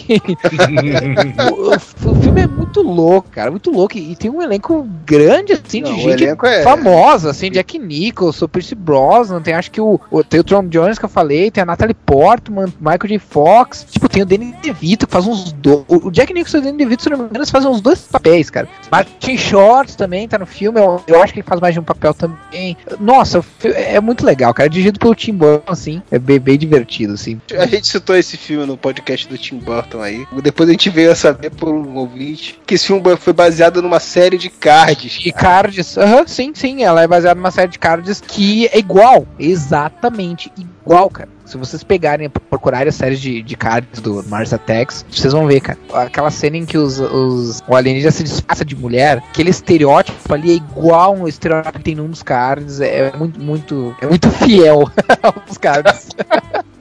Tem um outro chamado pra finalizar, chamado Presságio, que é um filme que todo mundo odeia, eu, eu adoro esse filme, mas ninguém gosta. Que é com o Nicolas Cage, que é do Alex Proyas, fez o Corvo, Eu Robô, Cidade do- das Sombras, que é um outro filme Peraí, mas ele já começou errado, né, cara? Ele é com o Nicolas Cage. Já começou errado, né? Mas esse, mas esse é um filme catástrofe com, com uma história até original, assim. O Nicolas Cage é um cara que ele descobre um código, foi escrito por uma guria meio louca, que, que a menina de uma escola lá, que ele é filha dele, estuda numa escola lá, onde essa menina, onde uma menina muito tempo atrás, meio que deu uma enlouquecida e começou a riscar um monte de número num- numa folha e foi junto com uma cápsula do tempo, sabe aqueles negócios que eles pegam, botam um monte de desenho das crianças e tal pra, eles- pra uma outra turma depois, mais pra frente, desenterrar. E aí a turma da filha dele desenterra isso e a filha dele acaba ficando com, acaba achando, né, ficando com esse papel cheio de número e tal. E ele é um astrofísico, um astrônomo, astrofísico, se não me engano, né? E aí ele acaba descobrindo que esses números eles são um padrão que dão da, as- a data, o horário e o local, essa localização geográfica em termos de latitude e longitude de catástrofes que vão ocorrer. Aliás, de catástrofes que já ocorreram, né? Entre elas o 11 de setembro e várias outras coisas. E aí ele começa a ver que tem vários sinais a mais desses e que dão conta de um, de- tipo assim, de uma deadline, assim, de uma catástrofe final que vai acontecer, que ele tem que tentar impedir. Eu gosto desse filme, cara. Ele tem, tem uma vibe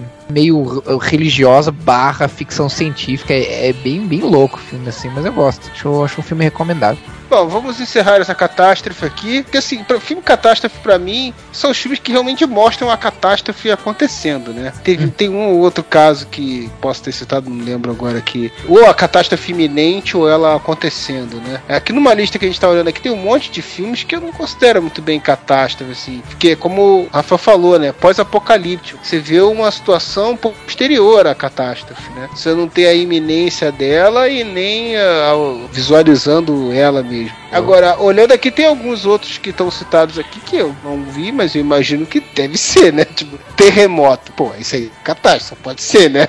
Asteroide é um filme legalzinho também. De... Meteoro, isso só pode ser filme catástrofe, né? Nós não vamos nem citar aquela cena sensacional do México negando passagem pros americanos no dia depois de amanhã. É verdade, eu me esqueci disso, cara. Tem, tem umas cenas. É, pois é, cara. O dia depois da manhã vale pra umas ceninhas interessantes, assim. Dando, dando na cara dos americanos. É, pois é, né? Tipo, lembra, né? O negócio dos imigrantes É, lá, né? é. Vocês estão- ligados, né? Vocês estão ligados esse negócio dos imigrantes que vocês faziam e tal, né? Agora, que- que- cadê o seu Deus agora, é? Cadê essa, ca- cadê essa nação poderosa agora, né, cara? Pô, é, é legal essa cena, cara. Agora pedir arrego aqui, seu filho da puta. Agora morre, desgraçado. Tem umas cenas legais, assim, embora absurdas, do tipo, o cara, por causa do, do frio, começa a ficar muito frio, cai um helicóptero, e daí o cara tenta sair do helicóptero. Quando o cara sai do helicóptero, no que ele sai, ele, ele se congela, assim. A cena é muito legal, cara. Mas é tosquíssimo, né? Não, é totalmente absurdo, né? O negócio de criar uma era glacial de uma hora pra outra, assim. E só, em- e só no, no hemisfério norte, porque o hemisfério sul tá sussa. Sim, é, porque tem a ver, isso no filme eles explicam, cara, mas agora eu não consigo lembrar, mas eu lembro que eles explicam o porquê, assim, tem uma explicação meio nada a ver, assim, mas eles explicam o porquê, assim, deve ser por causa do negócio do eixo inclinado da Terra e tal, mas eu não, eu não, não lembro direito, na verdade é no Equador que fica, ali perto do, do México, do Equador ali é que fica quente, né? O que aconteceu com a era glacial normal, né? Normal. tem, umas três eras, tem umas três eras glaciais, na verdade. Na verdade, é uma curiosidade, nada a ver, mas uma curiosidade, tipo, a gente ainda vive a última era glacial, né? A gente tá numa fase intermediária, mas que ainda corresponderia à última era glacial. Ah, então é, a última era do gelo vai ser nesse, nesse período agora.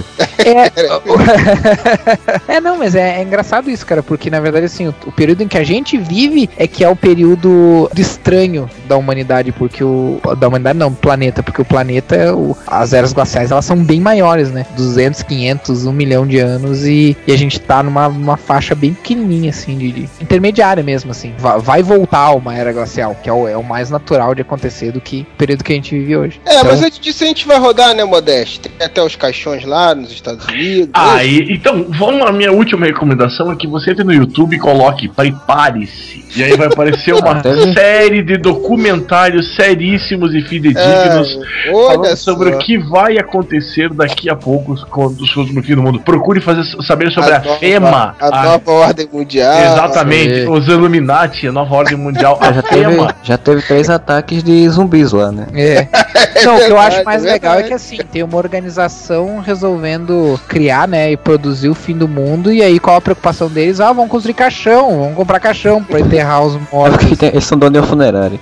tipo, eles querem destruir o mundo, estão cagando pra humanidade, mas eles se importam em comprar caixão pra pelo menos dar uma dignidade, né? Eles são donos da funerária Boa Viagem. Mas são caixões coletivos, é pra, pra, pra fazer aquelas. de jogar um monte de corpo indigente. Claro, claro, porque não seria bem mais fácil jogar em qualquer sarjeta, né? Os corpos. A não ser que tenha alguma contaminação de alguma coisa. Olha que isso vai render papo, hein? Eu pensei que uma das dizer, mas são caixões beatificados. É isso aí, Pastor Piu Piu. Então vamos terminar.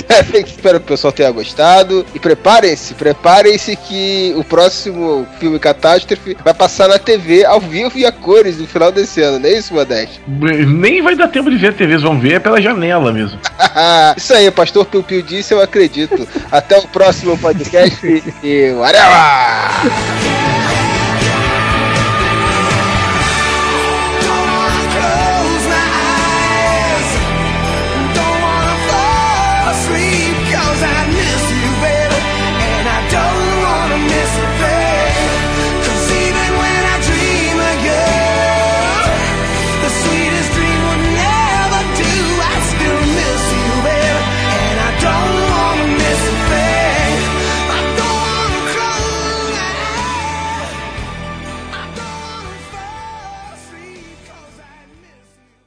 Oh, well, everybody's heard about the bird.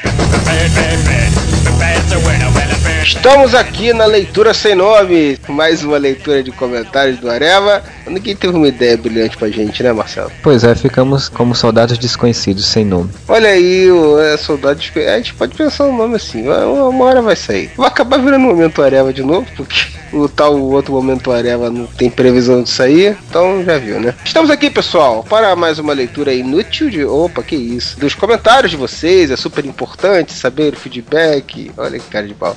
Marcelo, diga aí, o que, que você selecionou pra gente do podcast sobre os heróis da TV? Bem, eu selecionei alguns comentários que diziam respeito a coisas que eu tinha falado e meio que uma resposta a mim. Então, o primeiro é o do Rodrigo P. Freire, que ele falou que o episódio do Darkwing Duck, citado por mim, é um que é chamado Time and Punishment. E ele botou um link do, do episódio em inglês, e aí eu achei o link do episódio em português também, coloquei lá. Posso até ser que a gente coloca aí como, no- como comentários, que é bem interessante. Esse episódio é bem legalzinho, é bem divertido. O outro que eu tenho aqui é do Rei Kural, ou Kural King, como é o nome que ele tem aqui, que ele diz que o podcast é bem legal, certo que repetiram demais aquela frase lá, imaginário infantil, aí botou nota 3.8 de 0 a 5. Bem, o senhor Rei, a majestade, nobre Kural, repetimos muito porque tem um- uma lógica que existe no, em áudio, em podcast, essas coisas, que é da vírgula sonora. Então é um, um áudio que se repete ao longo do programa para fazer as cortes de É, blocos. porque dessa vez, dessa vez o editor selecionou um áudio de merda pra ser vírgula sonora, entendeu? É por isso que irritou. Quando a vírgula sonora irrita, é porque foi uma seleção mal feita, entendeu?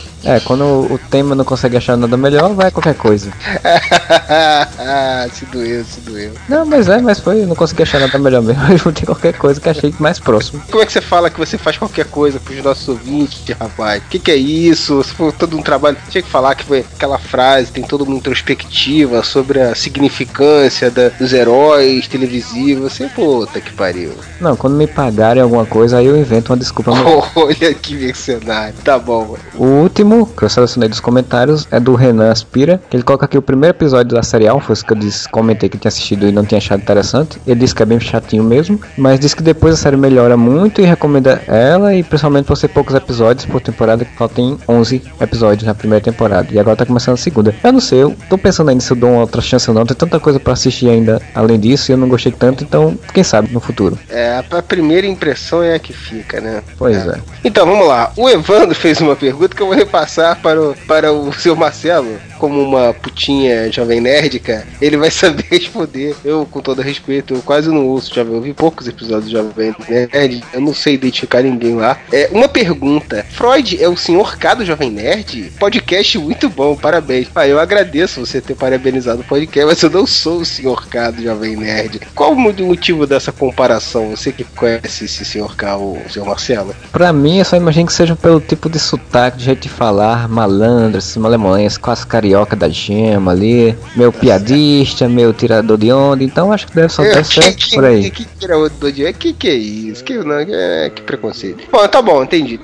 Então quer dizer que tem alguma semelhança, teoricamente, supostamente, né? Já ouvi também outras pessoas comentarem isso, então quem sabe é um irmão perdido. Olha aí, é verdade, né? Vou tentar convidar o senhor K então para apresentar o podcast Chorel no meu lugar um dia.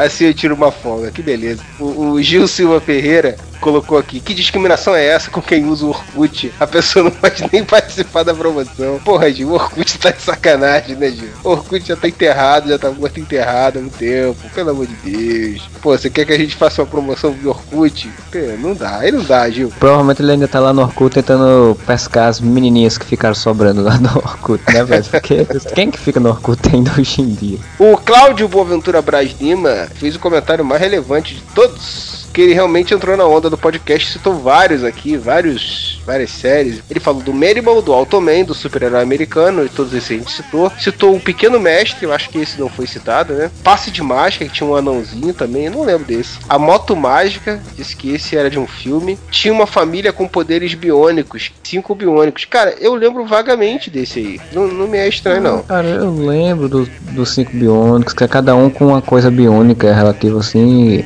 Não, mas não lembro direito da história. Aí ele fala assim, ó, a mãe era muito gostosinha, olha só que punheteiro.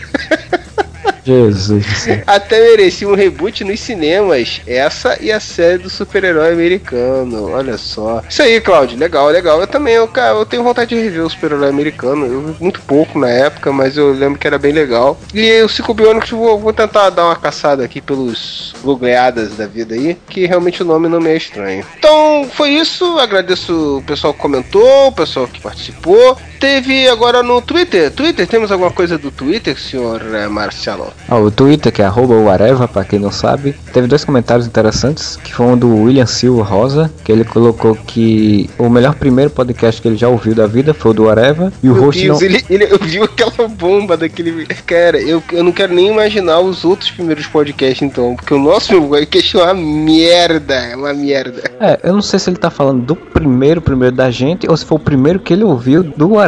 E aí ele achou legal em referência a outros, não sei. E diz que o host não é tão chato como na maioria dos podcasts. Isso eu não concordo, não sei, eu acho que não é tanto assim. Vamos exagerar. Tá vendo? Uma pessoa sensata. Qual é o nome dele? É o William Silva Rosa. Ô, William, um grande abraço, um beijo no seu coração, como diria o Guilherme Balbi. E o outro comentário do Twitter foi do Thiago Fonseca, que ele colocou que ia escutar o podcast do Areva, porque era melhor que continuar vendo o jogo da seleção de merda que perdeu as Olimpíadas no sábado da semana passada, e ele preferiu ouvir o podcast do Areva ver um jogo. Eu concordo, também não, não vi o jogo, não fiz questão. Olha, tava- fez um, fez um melhor aproveitamento do seu tempo, realmente, realmente, tá vendo? Pessoa que acha que o podcast do Areva não serve pra nada, se é pra você ouvir, não tem que ver aquele jogo de merda, tá vendo? Já arranjou uma boa utilidade pro podcast. E só. Só, bom, temos aqui um e-mail que o senhor Zenon pretendia ler há um século atrás e não esqueceu ou não leu, o tempo passou, ele. Então eu resgatei aqui pra ler. Daniel mandou um e-mail pra gente, já tem bastante tempo, falando que ele tem um blog de música, que também faz podcast, e ele fez um, um post lá né, sobre o dia do rock, ou seja, pra você ver, isso tem tempo mesmo, né? Dia 13 de julho, 13 de julho a gente tá lendo agora, lamentável. Fez uma postagem sobre o dia do rock lá e citou o nosso podcast. Ele disse que tá escutando o podcast, tá gostando muito. É, realmente, fez um post lá bem interessante, falando sobre o dia do rock, uma coisa que eu já falei também no, no, uma vez no Freud Explica, explicando por que, que o dia 13 de julho é o dia do rock, né? Linkou vários podcasts parecem ser bem interessantes sobre rock e botou os nossos dois podcasts lá, falando sobre a trajetória do rock and roll. Qualquer hora dessa eu vou ouvir o podcast dele lá, rapaz. Tem um podcast sobre Pink Floyd, sobre The Wall do Pink Floyd. Olha. Eu tenho uma história bem interessante com o pessoal com o The Wall do Pink Floyd, que eu dei um dos primeiros petardos que criaram na minha cabeça de rock and roll. eu, eu gosto muito. Inclusive, eu tô devendo, desde o início do Areva, eu tô devendo uma matéria sobre The Wall lá pro Palhetada. Não sei se um dia eu vou pagar. Eu tenho uma história, contato com The Wall foi pelo filme, não pelo o, o, o CD, né? Então, pelo filme, eu fiz um trabalho, isso no ensino médio, de sociologia do filme. Imagina aí. Olha só, tá vendo? Pô, passa pra mim o trabalho que eu mudo, boto meu nome e, e publico. é, o, o blog dele é o Euterpe Despedaçada. É isso mesmo, euterpe despedaçada.blogspot.com.br. Vale a pena o pessoal dar uma conferida lá no blog do Daniel. Tivemos também um outro e-mail, e agora relativo ao último podcast, do Erison Ferreira Costa. Que ele falou assim: Fala, seu Zé Manés, o que, que é isso? Que falta de, de respeito, que não, não vou ler o resto. É a primeira vez que escrevo pra vocês. Queria dizer que faz poucos dias que encontrei o blog de vocês, ouvi falar no MDM, que tristeza na sua vida. Mas já virei um grande fã, o trabalho de vocês é muito bom. Também temos um blog que está começando agora, mais ou menos nessa linha. Vamos deixar de babação que, que eu vim falar do que eu vim fazer aqui. Falou que no podcast Horário TV, ele, a gente falou daquele episódio, né, do Caverna do Dragão, Uhum. que o pessoal tentou quadrinizar e tal. E ele mandou aqui o arquivo em PDF do quadrinho que foi feito, não oficial, baseado no roteiro lá de um, um dos roteiristas, né, do Caverna do Dragão, fez um, um roteiro do último episódio, suposto último episódio, e um pessoal quadrinizou isso, ele mandou pra gente o PDF. No PDF tem o, o blog, né, do pessoal que fez esse quadrinho. Vou ver se tem como eu colocar. Se der, eu coloco aí nos links aí um, um endereço que dê pro pessoal baixar. Se quem quiser conferir essa versão em quadrinhos do último episódio de Caverna do Dragão. Obrigado aí, Werson. E a promoção está rolando, senhor Marcelo Soares. Estamos recebendo vários e-mails aí. Pessoal fazendo suas ligas da justiça. É, todo tipo de liga esdrúxula, louca, insana está saindo aqui. É isso mesmo, é isso mesmo, rapaz. O pessoal tem, tem simplesmente falando os personagens, tem pessoal fazendo montagem com imagens. Mas o que vai valer é a criatividade e é, é cativar-nos. Teve até babação de uva, rapaz. Teve gente fazendo uma liga usando personagens, membros do Areva e tudo. Olha É. só. Não, eu acho, acho interessante, ainda mais se fizerem um desenho, nos mandarem a gente emoldurar e vender, né? Não, isso tá querendo, tá querendo demais. tá querendo- A gente é um blog sem fins lucrativos, né? Porque a gente é preguiçoso pra botar os banners de, de lucro. Um dia a gente vai botar. Então, quem quiser, rapaz, participar, tem que fazer o que mesmo, senhor Marcelo? Tem algumas etapas para cumprir. Ou você vai lá no Facebook do Areva, dá um curtir, agrega-se ao Facebook do Areva, ou você vai lá no Google Friends, que tem na barra lateral do Areva, adiciona-se lá como assumindo que lê o blog, ou você vai no Twitter, arroba Areva, começa a nos seguir lá no Twitter. Só fazer essa molezinha de redinha social, aí é bom, né? Aí é tranquilo, só isso, né? Com certeza não, nós somos um blog um pouco mais interativos, então nós gostamos de interação com o público, né? Nós somos pessoas simpáticas e Sociáveis, sociáveis, exatamente. então nós queremos que você crie, já que o, o desenho do Daniel HDR é uma Liga da Justiça baseada na Hanna-Barbera, nós queremos que você crie a sua Liga da Justiça e nos envie para nosso e-mail. Daí nós vamos ver a liga mais criativa, com as justificativas mais interessantes e escolher uma para ser a grande vencedora do pôster, da promoção com o pôster do Daniel HDR. Tá valendo tudo, galera. Vocês podem mandar a foto do, do Meninas Peladas. vocês podem fazer a liga que vocês quiserem, sejam, sejam criativos. E qual o e-mail, senhor Freud, para ser enviado isso? É contato arroba areva.com para quem quiser mandar um e-mail pra gente, falar mal do nosso podcast, participar da promoção. Falando sério agora, você vai listar lá a sua Liga da Justiça, qualquer que seja a lógica que você criou para ela, citando lá por que você escolheu cada personagem. Se quiser viajar na maionese, criar um plot do porquê que eles se juntaram, o que quer que seja, é contigo mesmo. Se quiser fazer uma montagem com imagem do personagem, se souber desenhar, quiser fazer um desenho, você faça o que quiser. No final das contas, é o determinante vai ser a gente olhar e falar assim, pô, essa daqui foi a melhor. É a criatividade que vai valer. Não é só porque ah, mandou um desenho já ganhou. Não. Mas se quiser agregar conteúdo, pode ser interessante, mas só isso não, não vai valer de nada. Ganha o que mesmo, Marcelo? Ganha uma mariola e três bolinhos, não. Ganha um pôster autografado do Daniel HDR, sou da Hanna-Barbera, que ele fez a sua Liga da Justiça da Hanna-Barbera, autografado especialmente para o leitor do Areva, o ouvinte do Isso aí, podcast. isso. Cara, eu vi esse post e falei, eu tenho que ter essa porra. É muito foda. O Daniel, porra, desenha, manda muito bem. Trabalha já pra DC, pra Marvel. Tá aí no mercado americano batalhando. E foi uma comoção geral, né? Vários blogs, né? Foi iniciativa lá do antigo Multiverso DC, que hoje é o Terra Zero, de divulgar isso daí bastante. E muita gente aderiu em termos de divulgar essa, essa versão da Liga da Justiça aí que ele fez. E, pô, quando eu vi que ele ia vender esse post colorido, eu falei, fudeu, cara. E aí fizemos uma vaquinha aqui, além do que eu comprei pra mim, a gente vai mandar um para o grande vencedor dessa promoção. Pôster colorido, tamanho A3, muito maneiro, vale a pena. É, e a promoção vai até que dia, senhor Freud? Até dia 10 do mês que vem. Vocês têm até dia 10 de setembro. Se você quiser caprichar, não sei o que lá. Se você tiver com pressa de mandar logo, senão alguém vai pegar meu personagem, vai, vai, vai falar antes de mim. É com vocês. Participem aí, entrem na brincadeira. Tá sendo muito legal. A gente já recebeu várias, várias ligas bem legais. Vai ser uma diversão a gente poder selecionar uma e divulgar a vencedora. E quem sabe divulgar mais algumas também legais que a gente gostou muito. É isso aí. É isso aí. E acessem o Areva, né, seus putos? Porra, vocês vêm aqui, baixa o podcast, não vê mais nada. Olha aí, agora a gente tá retomando a frequência de postagem. Todo dia agora tem post, um ou dois posts. Tem enquete lá sobre bandas pra vocês votarem na segunda-feira. Curta-metragem, tem quadrinhos, programação variada, né, seu Rafael? É, seu Rafael está dormindo essa hora, provavelmente. Ah, é? Então tá acorda aí, porra. Oh, meu Deus do céu! Ah, barbaridade. Então é isso, pessoal. Até o próximo podcast.